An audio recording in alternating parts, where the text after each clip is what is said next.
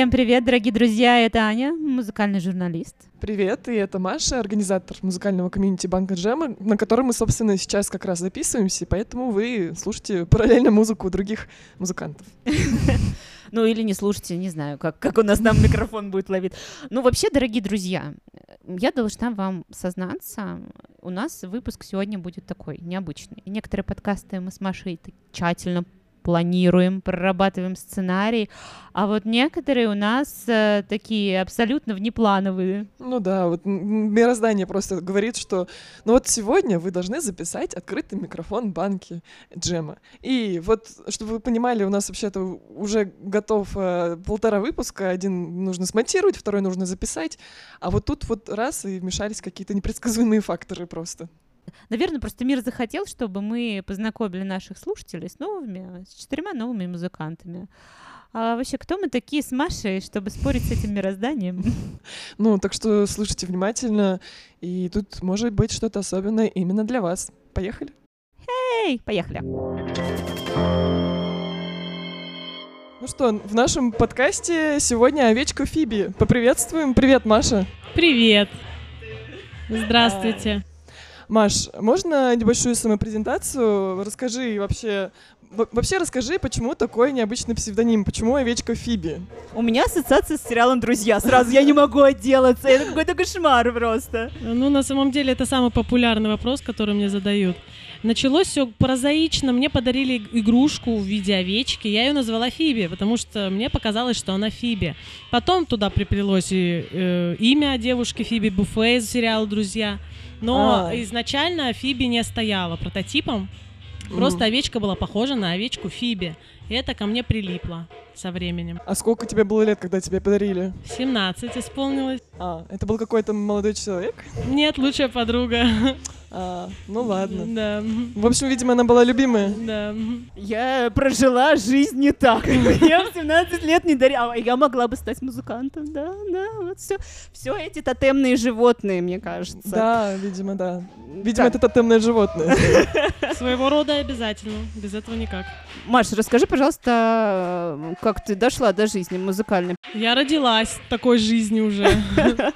Да, у меня родители музыканты, они нам изначально э, ставили голоса, мы пели и выступали, ездили по гастролям, поэтому я всегда крутилась вот в этой вот среде.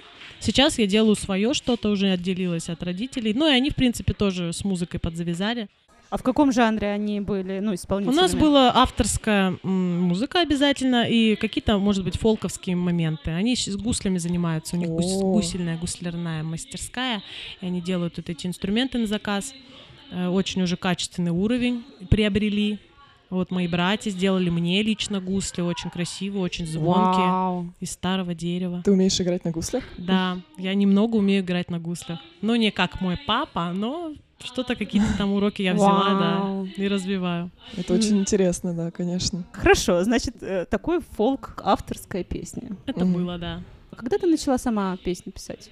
Ну, где-то в лет 17-16 начала. Вообще изначально я писала и в 13, но мне все это так не нравилось. Мне казалось, что это все такое обыкновенное, некрасивое, смешное, может быть, местами забавное и сказочное, но мне казалось, что это не то.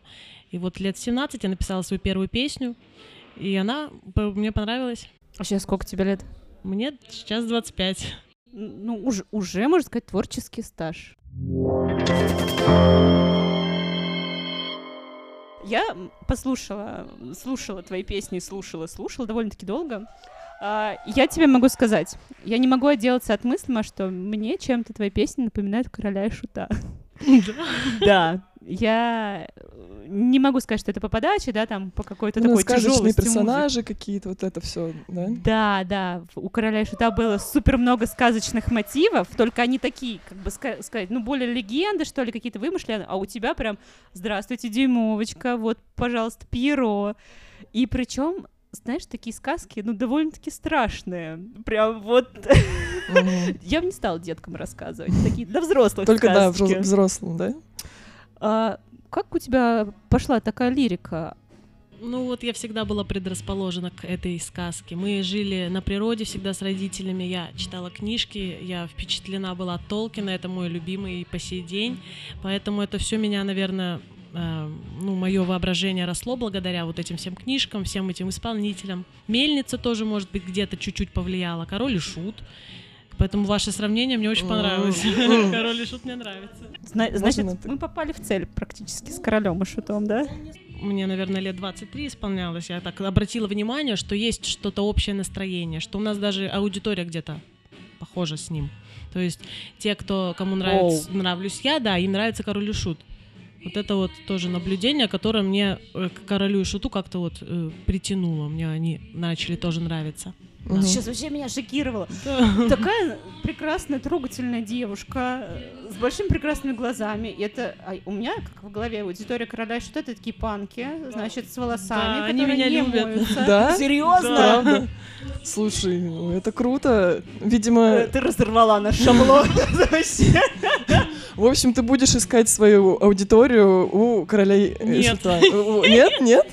Тебе не нравится эта аудитория? Мне она нравится, хорошо, что они существуют, хорошо, что кто-то из них любит меня, но я бы хотела брать, наверное, пошире, чтобы меня любили и дети, и взрослые, и те, кто любит эм, современную музыку, и те, кто любит классику, чтобы э, моя музыка объединяла Мгм. по чуть-чуть из каждой субкультуры народец, и это было что-то общее, вот, и мое личное. Мгм. Только ты говоришь, де- де- дети тебя будут слушать. Там, мне кажется, для детей так довольно И детям жестко. нравится. Есть же п- песня Фиби, овечка Фиби, она такая детская. Какие-то песни под гусли тоже. У меня песни не обязательно жесткие. Это на Мгм. самом деле песни трехгодичной давности. У меня был такой период. Я писала сказки, и сказки эти были, ну да, может быть, где-то печальные где-то слишком реалистичные. Это магический реализм, вот мне нравится это слово. Как Нил Гейман, писатель есть, он пишет магический реализм. То есть это все современные герои, мы с вами, Просто вот корни вот из сказки, конечно.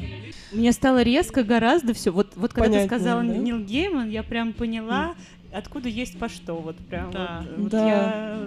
Теп- теперь у меня Да. схлопывается картинка. Правда, не, мне все равно, все равно не очень понятно, откуда такой трагизм, знаешь, такой, знаешь, вот моментами жесткость в твоих а, текстах. а, это что-то личное или это скорее такой бо- бо- богатый полет фантазии? Да, скорее богатый полет фантазии. Мои персонажи это ни в коем случае не я. Это Вот, не даже так. даже дюймовочка, это ну не я, это больше мои знакомые какие-то, Мгм. какие-то, может быть, мои подруги, в которых, конечно, в каждой присутствует, может быть, черта меня какая-то капелька, но э, прототипами я делала, как правило, своих знакомых подруг. То есть ты которого- разделяешь творчество и жизнь вот так у тебя Ну, как-то. э, Она переплетается, никуда не деться от этого. Но вообще, да, я себя не рисую. Мгм. себя я какая есть, я больше как несу информацию, чем Мгм. ее из себя, э, себя пытаюсь показать Мгм. за счет этой информации. Мгм. Находит вдохновение просто Да. во всем. Правильно. Понимаете, Маша? Понимаю. Спасибо тебе большое, Маш. Очень интересный образ получился такой волшебно-трагический, в том числе и с аудиторией короля шута, но в том числе и для детей. Вот А я настаиваю, получается. что Маша голубь мира, и мы будем слушать ее песни когда-нибудь на Олимпиадах. Ну, надеюсь, что Кто да. знает. Ну, Посмотрим. почему бы и нет? Да.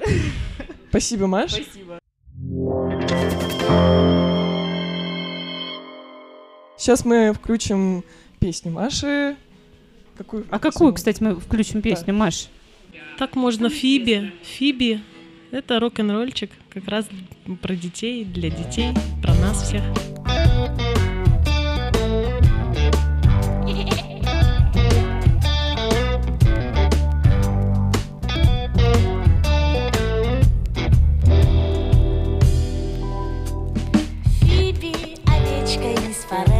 Островов Ничего не знает про наши законы Но тем не менее она теперь в стране крестов. Правда зашугали ее стая ворон. Но я пою совсем не об этих черных птицах. А Фиби из Фиксайленда, которая со мной Конечно, много страшного ей может здесь присниться. Но знаю я, овечка, она с храброй душой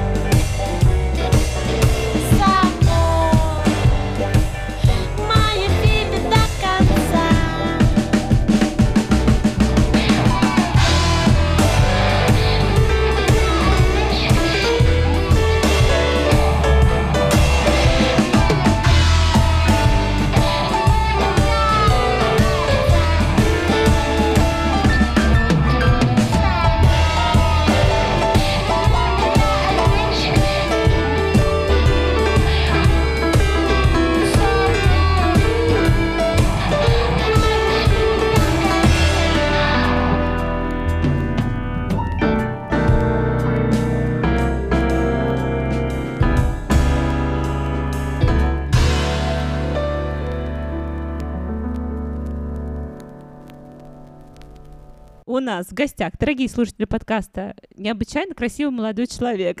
В таких случаях я всегда всем, э, всей женской аудитории, которая слушает наш подкаст, рекомендую зайти ВКонтакте и посмотреть на Ивана. Да. А, И еще и не- необычайно голосистый вообще-то. Не, не только красивый. а, в общем, можем долго петь дифирамбы. А еще он пой крутит, между прочим, огненные. Я видела, и он крутит гораздо лучше, чем я кручу. И да. битбоксит. А еще, битбоксит. еще у него какой-то странный инструмент. Какой у тебя инструмент? У меня много странных инструментов. Много странных Из инструментов. Таиланда какая-то необычная гитара, да? Да, мне дядя дарил на день рождения. Она с головой дракона. Балалайка, да. А балалайка? Ну, это по сути была, там три струны. А. Балалайка с головой дракона. А еще есть офигенный инструмент Ocean Drum, в который я Да, да, влюбилась да. просто. Что это такое? Это шум моря. Итак, дорогие слушатели, эти все димферампы для Ивачу. Ива, а, привет. Привет. Вроде как со всеми людьми, с которыми мы сегодня будем общаться, мы общаемся в первый раз, но Иву Мгм. мы видим далеко не в первый раз, он частый такой гость в банке джема, и мы очень любим его творчество уже давно, и- но подкаст Да. попал, он вот только первый раз к нам залетел. Да. А, Наконец-то попал. ура! Ура. Ива, расскажи, какая вообще о своей творческой деятельности? Чего ты сейчас делаешь? Чем занимаешься? Какие проекты? Сейчас я... Сейчас вообще все классно. Я много чего делаю. И Точка. За последние три года у меня произошел сильный рост. Я начал много зарабатывать денег на музыке. И, в принципе, Серьезно? сейчас зарабатываю только музыкой, да. Вау. Я так понимаю, ты зарабатываешь на улице? Я не совсем на улице. На Это- улицах не особо есть деньги, конкретно для меня. Я не знаю почему. В качестве уличного музыканта я сейчас расшифрую. В подземного музыканта в данном случае. Подземный музыкант. Да, только это не совсем это... Ну, я думаю, никто не узнает, но это нелегально вообще как бы история. Вот, Мгм. Не ищите Ивучу под землей. да, Он там не работает. да. Я просто езжу, как и все остальные люди. Ну, Ты имеешь в виду в метро. метро, да? В Да. вагоне метро и, Да. и- и- играть, да? Да. И как? И чего? Отлично. Ну, Громко же. так и я тоже громкий.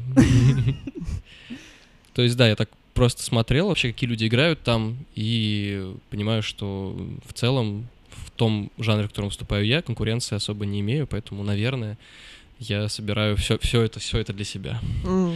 Вот. Ну и, конечно же, подписчики, благодарности очень много, и это прям очень мотивирует. Да, у тебя подписчики растут. Я, я я так поняла, в том числе из-за этого как раз. А только из-за этого, на самом деле. Ну и там иногда выступления. Ну, я не занимаюсь никаким, никакой, прям, никаким, никакой рекламой, ничего. типа, да. да? То есть э, ты говоришь о себе, рассказываешь, вот когда ты выступаешь на улицах, да, и под У землей. меня просто и... телефон, Инстаграм, и люди подписываются, все. Вот это да. И То есть Ничего. вот это реально работает. Да. Ничего себе. Ну, я даже... Пока не то, чтобы это прям как-то мне сильно окупилось там на выступлениях. Я не очень собираю пока людей. Но какие-то люди приходят и из раза в раз, и да, это Мгм. уже есть такие там люди, которые меня несколько лет слушают и приходят на каждый Вообще. концерт. А как еще ты зарабатываешь на Класс. музыке? Просто. Ну, я Давайте нам декларацию просто- Не, ну я могу, могу продемонстрировать, собственно, как Ну-ка. я зарабатываю на музыке. Ого. Раз. Сейчас А, Раз сейчас, сейчас. Ива достал теле- телефон, достал. Заходит в Сбербанк. Так. Представ- Я даже вот у своего молодого человека не видела банковский счет, честно я могу сказать. Ну вот можно посмотреть, что тут есть переводы. Ух ты, тебе прям донатят, да? Ну, конечно. И там пишут всякие добрые слова. Э, Пишут, пишут, я вот сейчас я смотрю историю переводов, и там пишут, у тебя красивый голос, продолжай. Блин, ты очень красиво поешь, прям в сердечко. За классную игру на гитаре, там перекинули денежку. Для меня самый большой эм, план, такой самой высокой планкой было, когда недавно девушка, впервые в жизни с мной произошло, расплакалась. после того, как я спел. Да, причем, э, ну, у меня разные подходы были к тому, как петь, что петь, потому что долгое время ничего не зарабатывал, потому что я пел никому неизвестные песни, которые я сам люблю. Может, я даже пел их красиво, но они были достаточно грустные, крикливые, и я очень расстраивался, что люди не дают мне деньги. Она была просто петь доброе и то, что люди знают, и то, что мне тоже нравится. Я просто нашел этот компромисс, и это приносит результат.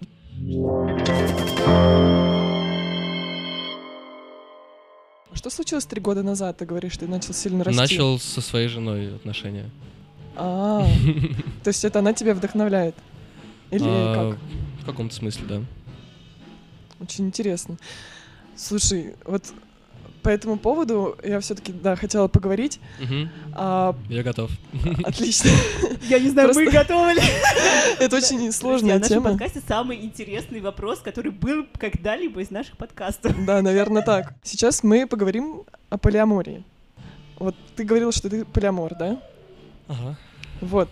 А для слушателей просто объясню, что полиамория — это когда а, у тебя отношения могут быть не, ну, не только с одним партнером, но и с- по соглашению с остальными, с партнерами, ну, короче, с другими партнерами. я бы так. Бесконечным количеством. С Такой бесконечным настоящий количеством. рок-н-ролл, короче. Ну, не совсем настоящий рок-н-ролл, если с- там представляете каких-нибудь рок-звезд, которые там просто... У них, скорее всего, это было очень эгоистично как раз-таки и абьюзивно, а здесь совсем совершенно в другую сторону. А как это у тебя вообще? Расскажи. По-разному, но в целом чудесно. Потому что когда это было не так, мне всегда чувствовалось очень, очень тесно и очень, очень неполноценно. Мгм. Вот вообще там есть разные термины. Кто-то э, разделяет, скажем так, свободные отношения и полиаморию. Полиамория это когда ты живешь втроем или вчетвером с кем-то, и у вас у всех взаимодействие такое Мгм. романтическое. У нас был с женой такой опыт в том числе. Вот. В прошлом году. Но это все закончилось очень плохо, потому что мы оказались не готовы. И мы поняли, что это просто не для нас. Мгм. А вот как Поэтому ты- сейчас мы просто гуляем там сам, сами по себе. Мгм. Как, ну, насколько это, ну, как вам вместе существуется? Вот, вот есть жена. Вообще, зачем тебе жена тогда была? нужна? Зачем жениться тогда? Да, зачем жениться? Вот, да, я со- сообразила. Я отошла от первого шока и сообразила. Ну, поженились мы, скажем так, достаточно спонтанно. Мы просто, видимо, оба этого хотели. Ну, как, мы долго в каком-то смысле планировали, собирались, но как-то все никак. А потом э, мы на тот момент были в отношениях еще с девочкой, втроем жили. И все было очень-очень-очень сложно. Потому что было очень абьюзивно. Не сразу, но пока, пока мы там были, мы этого не понимали. Когда все закончилось, мы это осознали. И просто еще один мой товарищ, очень хороший, мой старый друг, с которым мы вместе делали группу, э, сел посидеть в тюрьму, вот. И как-то ну так очень тревожно было в 2020 году. Мы решили, что ну так-то себе объяснили, что мы поженимся, чтобы у нас была какая-то безопасность в России в этом вопросе. Вот. Но на самом деле мы просто этого хотели, и хотелось это почувствовать, как это. Быть в браке, да? Да, и классно. Мне нравится говорить там жена, вот это все. Нравится, как звучит. Вот, ну, А представляешь, как разрывает шаблоны? Вот, допустим, у меня, у, у там, людей, которые сейчас тебя, ну, там, слушают. У меня есть жена, но там, как бы, вот еще девушка с нами там жила, вот там молодой человек. там Да, на самом деле таких историй много, просто действительно вот я когда сам пытался там разобраться в себе и разбираться в каких-то моментах, А которые как возникают. ты понял, кстати, вот действительно, как ты понял, что вот а, это не стыдно, вот так, наверное, все-таки есть коллективное некое бессознательное, или вообще тебя это никогда не парило? Прикол в том, что это все возможно только благодаря тому, что вообще изначально, когда я об этом говорил, ну как бы я говорил о своем влечении, желании к другим людям, причем опять-таки, например, не только к девушкам, потому что я пытался в себе найти открыть бисексуальность, мне не получилось. Я пытался. Я честно пытался, но у меня не получилось. Не, мне, мне действительно просто было интересно, потому что, ну, все интересно. А, Короче, просто- такой исследователь. Да-да-да, Да. тоже об этом хотел сказать. Исследовать. Мне жена изначально говорила, что ты можешь делать, что хочешь. Ты свободен. Потрясающе. А я и не верил, потому что, ну, я не мог в это поверить. Но я так и понимал, что просто были попытки уже с другими людьми, и даже когда это начиналось с оговоренными такими вот условиями, это все равно заканчивалось очень плохо, потому что выяснялось, что это неправда, не искренне. Прикол в том, что обычные отношения ничем не отличаются, кроме того, что у них есть очень много обществом уже за века созданных стереотипов, которых люди придерживаются. И я в них сейчас тоже, вот находясь все время с одним человеком, очень многое, э, когда мне Маша написала о том, что хотите спросить про эту тему, это как раз выпал на тот момент, когда очень сложный момент возник. Я оказался, скажем, на перепутье э, выбора и не мог понять, куда мне свернуть, пока не понял, что мне не надо никуда сворачивать, мне нужно просто, скажем, продолжать идти прямо. э, и в моем случае это означает не идти к какому-то человеку кон- конкретно, а идти к себе. А идя к себе, я всегда э, могу с кем-то быть, идти рядом, но потом не идти рядом. В этом ты прикол, когда ты в отношениях, ты начинаешь очень много в них вкладывать, и потом это становится чрезмерной ценностью, и в этом пропадает искренность. Мгм. Вот. Потрясающе. Как, как мы от полиамории пришли не к вот это, не к этому конгломерату как бы людей, который должен с тобой идти, пришли к тому, что наоборот, ты все-таки один идешь и идешь к А себе. ты всегда будешь один в итоге. А почему ты так думаешь? Потрясающе. Ну, потому что Потрясающе. люди уходят, люди просто умирают, люди меняются и так далее. А ты у себя всегда один. А ты всегда всегда один. Если ты идешь за собой, а не за то, чтобы сохранить отношения с кем-либо, то ты никогда не проиграешь. Кайф. Мне интересно, как это отражается в музыке. Вот последний вопрос. Э, Отражается ли каким-то образом? Чудесно Нет. отражается. Это открывает большое пространство для творчества. Ага. Как минимум, потому что ты можешь вдохновляться очень глубоко разными людьми. Расскажи нам про композицию, которую мы сейчас будем слушать в твоем А, исполнении. Кит. Да, а, это вроде кит. Эм, Окей. Что, будем говорить еще про табуированную тему сегодня? Да! Хорошо. Тема употребления различных психоактивных веществ. О, Прозвучит Так, сейчас. так. Немножко мы коснемся. А, Эта песня, текст этой песни был написан, когда я ехал а, укуренный в метро в подростковом возрасте, и мне было очень-очень страшно, потому что я думал, что меня сейчас заберет полиция. А, Со мной такое частенько случалось, потому что я в целом очень тревожный человек. И у меня не было ни наушников, ничего. Я просто закрыл глаза, и мне стали являться разные картины.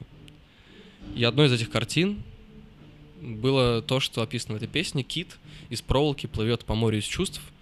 Он знает все. Что-то такое космическое, Вау. божественное. Вау. Вот. И потом просто как-то нашлись аккорды самые простые, э, соль мажор, до мажор, куча песен, которых я играю у других групп на эти аккорды. И получилась песня, и я ее очень люблю. вот эта история. Кайф. Слушаем. Да, давайте слушать.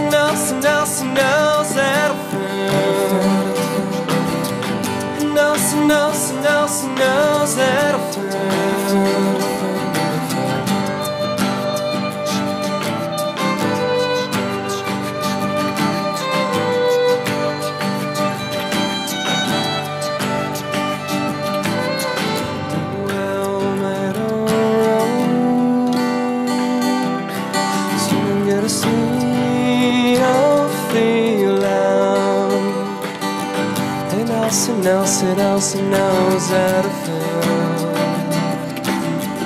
Nelson, Nelson, Nelson knows how to feel.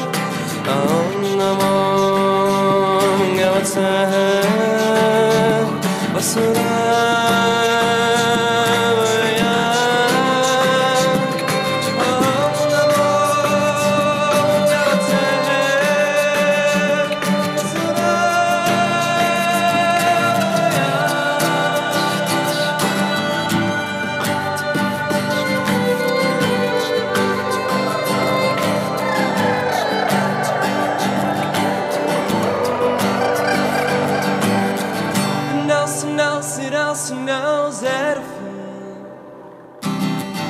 Nelson, Nelson, Nelson.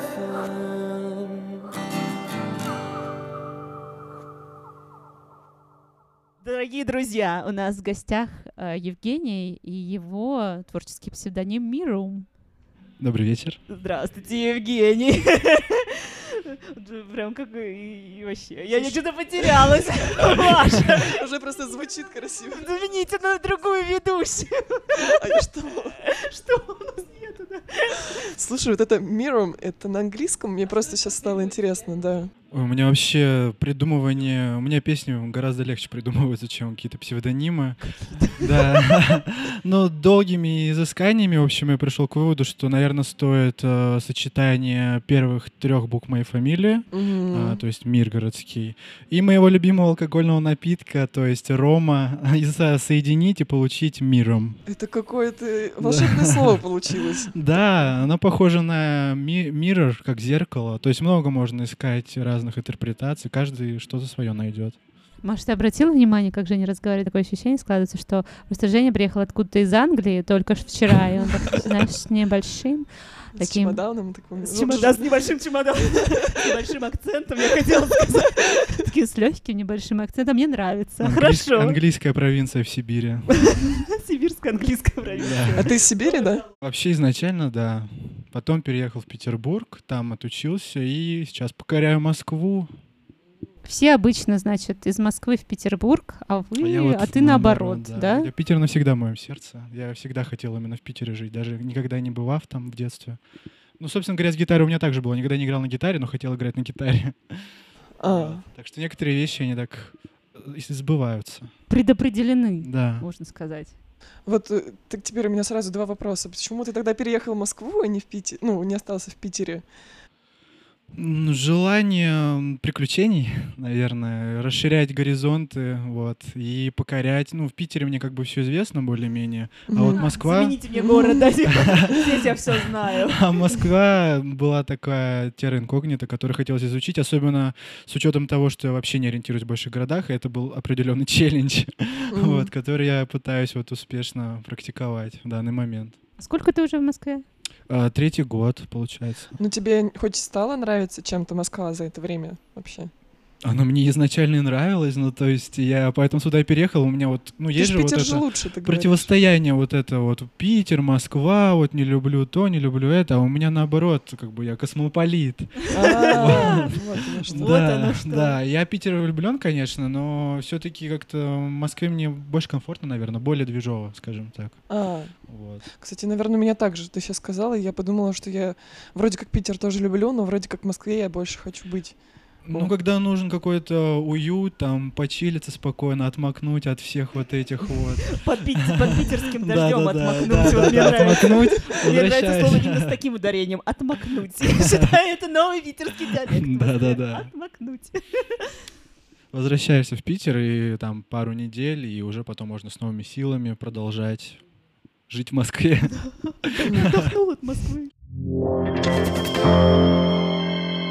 Так, Женя, у меня вопрос.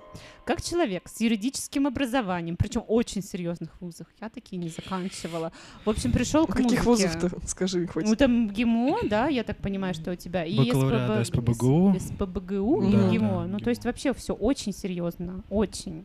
В общем, как ты пришел к музыке? Или, может быть, ты от э, музыки ушел на юридический? А вот хороший, кстати, как бы поворот, на самом деле, да, я изначально-то и не думал быть юристом, я интересовался различными вещами и учился вообще в физмат-классе. Потом что-то, да, меня потянуло на философию, хотел на философский поступать и так далее. Но потом подумал, может быть, стоит там на юридический, вот. Пошел на юридический, вот про музыку я как Экзамены бы- подходили, да? Экзамены подходили, да. Просто так На юридический поступил и забыл о музыке где-то на год, но поскольку у меня бэкграунд все равно музыкальный, музыкалку ходил, учился там на ударных, на гитаре там сам учился играть, петь. Я песни-то начал писать с 15 лет, но потом как-то вот когда поступил в университет, вот эта жизнь меня студенческая как бы захлестнула, затянула, да. Мгм. Вот, и я забыл об этом ненадолго, как казалось. Потом э, я вернулся к себе в родной город, Нижневартовск, Сибирь, и записал там песню, которая у меня лежала, так сказать, в шкафу очень долго. Вот, и с этого как-то пошло-поехало. Я там одну песню написал, потом еще одну, потом еще одну и так далее, и так бесконечно, не останавливается процесс. Все, и все, конвейер заработал, да, творческий конвейер. Да, да, но я уже тогда полностью встал на рельсы как бы права. Вот. Ну, ты начал работать э, именно в сфере А, ну да, я учился, как бы закончил Какой ты юрист, кстати, если не секрет? А, э, Гражданское право, Я, скажем так, уголовное ищу право. себя до сих пор. Вот я был судебным юристом, ну да, по корпоративным спорам. Сейчас я работаю в центральном банке. Ну это одна, кстати, из сторон юридической профессии, потому что ну, важно как-то найти work-life balance, и не везде его можно найти в этой профессии. Вот я как бы ищу эту возможность, чтобы была эта возможность, потому что как бы душа-то требует, от этого никуда не сбежишь, поэтому я не мыслю себя вот прям полностью как юрист до мозга костей, это прям вот не прям то, чтобы мое. Вот я все-таки хочу развиваться разносторонне. А как насчет музыкального права? Мгм. Есть же... А, да, Всякие- есть авторское право. Да, да, да, да, далее. Да, я как-то глубоко этим не занимался, но такие вещи есть. У меня даже друзья этим занимаются. Ну, авторским правом в целом, не обязательно именно музыкальной как бы индустрии. Э, У меня тогда назрел вопрос. А, давайте, рубрика «Полезные советы от юриста Евгения». Что вы посоветуете? Вот, я не знаю, у тебя есть уже контракт с лейблом? А, А, нет, к сожалению или к счастью, пока нет. Ну, ты хотел бы? Вообще, на что посоветуешь обратить внимание музыкантам, прежде чем вступать в эту кабалу? Или не кабалу? Ну, конечно, зависит от лейбла. Если это Sony там или Warner Brothers, то Не раздумывая, да? там вообще все хорошо, я думаю, и так. А так бывают, конечно, и такие условия, которые, может быть, даже и не совсем выгодны для артиста, и может даже выгоднее самому как-то продвигаться. Но тут важно понимать, что ты можешь рассчитывать на себя, как бы ты знаешь, как ты будешь раскручиваться, какой менеджмент осуществлять и так далее. Вот. Либо ты это перекладываешь на...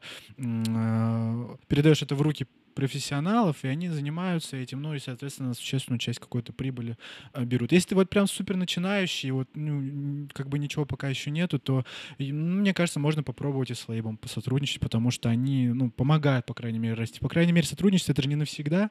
Этот контракт может там за- закончиться, его можно не захотеть продля- продлять, как бы, и так далее. То есть эм, надо взвешивать плюсы и минусы, но я не вижу ничего плохого в сотрудничестве с лейбом, если хорошие условия. А ты сам как хочешь развиваться вот в этом? Эм, Соня ждать. вопрос. Соня, Соня ждем. Для меня вообще большая радость быть здесь, на самом деле, в целом, даже просто начать выступать, потому что еще, так сказать, плюсы или минусы вот этой юридической жизни, потому что она значительную часть времени забирает, Мгм. и ну, не удается как-то значительно полноценно вот себя вот это погрузить. А, вот. И я в большей части как-то сочиняю для себя, там так для друзей, складываю это так в шкафчик куда-то, вот, в стол, и все. Вот. И редко-редко выступаю. Когда шкаф разрывает, да, уже. А вот когда уж разрывает, уже, да, пора начинает как бы выступать, уже приходит ну, время, и я считаю, этот навык тоже выступления, он тоже важный. Вот, и поэтому как бы на- на- главное начать, мне кажется. Вот общаться с людьми, это очень важно, я вот понял, нетворкинг, вот это все модные слова, которые сейчас используют. Да, там уже и лейблы, не лейблы, какие-то концерты, выступления, можно по-разному это все как бы. Вот. Ну, мы еще как бы с группой пытаемся репетировать. То есть у и- тебя есть группа все-таки. ну да, мы, у нас и, как бы эта группа Шрёдингера, мы репетируем вроде как, вроде не репетируем, сложно из-за вот этих всех условий как-то и нам было начать выступать где-то, поэтому мы большей части именно на репточке свой материал показываем друг другу, показываем, показываем, вот. И из-за того, что значительная загруженность там у ребят, там у меня, и не всегда получается регулярно собираться, а регулярность — это вообще и системность самое важное, наверное, потому что творческий процесс творческим процессом, но как бы вот эту вот сыгранность никто не отменял. Ну, видно, что Евгений серьезный человек. Вот видно. Вот я, я прям вот слушаю, я, я бы, вот знаешь, мне вот как э, предложили бы мне, говорят, вот, здрасте, вот Евгений, он будет э, представлять как бы ваши права, вот где, где-либо. Я сказала бы, Евгений, да. Все. Спасибо. Я готова. Очень приятно. где, где ваш контракт? Особенно музыкальные права какие-нибудь, да? Да-да-да. Мне кажется, в этом есть большой потенциал. Нет, ну слушай, ну все-таки я еще хотела уточнить. Вот получается, вы собираетесь группой. Мне кажется, вам нужно самим чаще выступать. То есть не только для себя, наверное, уже начать выступать э, на публику. Вот ты сейчас пришел, получается, ты впервые за сколько там, за Ну, пару? или- полтора года. За полтора года будешь выступать. А с группой когда вас ждать? Э, Я надеюсь, в ближайшее время надеюсь, ну, по крайней мере, с парой песен мы сможем выступить. Ну, не, на, не полная программа, но с парой песен мы уже как бы готовы выступить, да. В ближайшие полгода, я надеюсь, точно. Жень, какую песню послушаем в нашем подкасте? Расскажите, пожалуйста. Ой, ну, наверное, это с этой песни, она называется «Пигмалион», начался какой-то новый виток моей музыкальной карьеры, если так выразиться. Очень классная песня. Смотри, у тебя же есть первые фанаты. Спасибо, спасибо. И что касается, собственно, песни «Пигмалион», вот, основной посыл — это, наверное, любовь — это здорово, но еще важно также не быть как-то супер привязанным вот, к своему творению, либо к чему бы то ни было, вообще к чему бы то ни было. Нужно уметь там отпускать и так далее. А если это твое, оно тебя, оно будет с тобой. Мгм. Вау. Вот такой вот независимый юрист Евгений в нашем подкасте. Очень красиво. Ну что, слушаем, слушаем.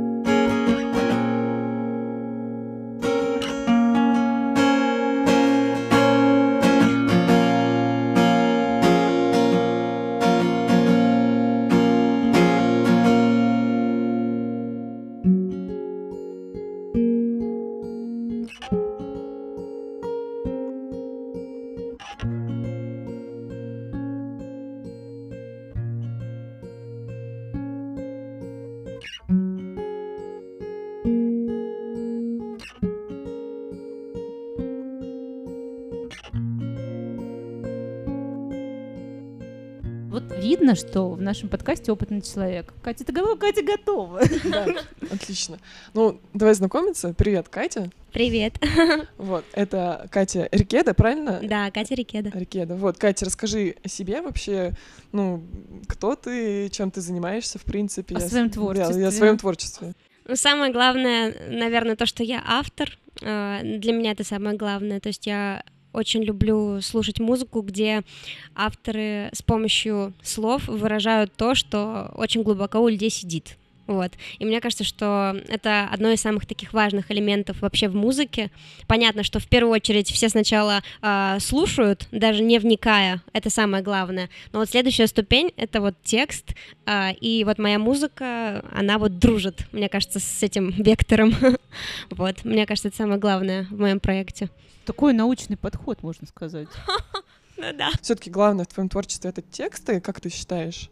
Или не совсем? Самое главное это просто чувство, которое человек получит от того, что он услышит, а уже с, э, с помощью чего он получил, это уже как бы его ощущение. Мне самое главное просто быть э, честной в своем ощущении, когда я пою, э, не предавать себя. То есть, если мне комфортно, то и слушателю понравится. Вот. Мгм. Самое главное, чтобы мне было хорошо, чтобы я была раскрыта в этом, тогда все будет хорошо. Мгм. Слушай, а расскажи, от каких чувств ты пишешь песни? Вот у нас есть большой пласт знакомых, которые пишут исключительно от несчастной любви. Есть большой пласт знакомых, которые пишут о своей, ну как-то вот, вот как рассказывала Маша, да, по поводу своих друзей. Она вот, допустим, пишет песни, а ты про кого пишешь? Ну, как правило, от хороших эмоций, я думаю, мало кто пишет песни, э, потому что если ты счастлив в эту секунду, вряд ли ты обращаешь внимание на э, вот этот текст. Ну, мало, наверное, все-таки ты проживаешь в этот момент. А когда тебе плохо, тебе надо что-то сделать, тебя все внутри тебе плохо, тебе надо это выразить, ты же не можешь вскрыться, правильно? Тебе нужно, да, Спасибо. да, да, да, это запрещено, товарищи.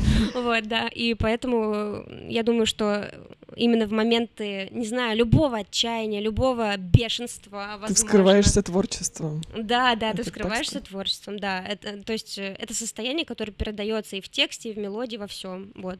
Так что из вскрывательного такого состояния, а вскрывательное это не обязательно прям депрессия, это может быть просто вот «А, мне надо это передать, передать. Вот. А, например, что конкретно тебе ну, больше всего хочется передавать, вот именно выражать?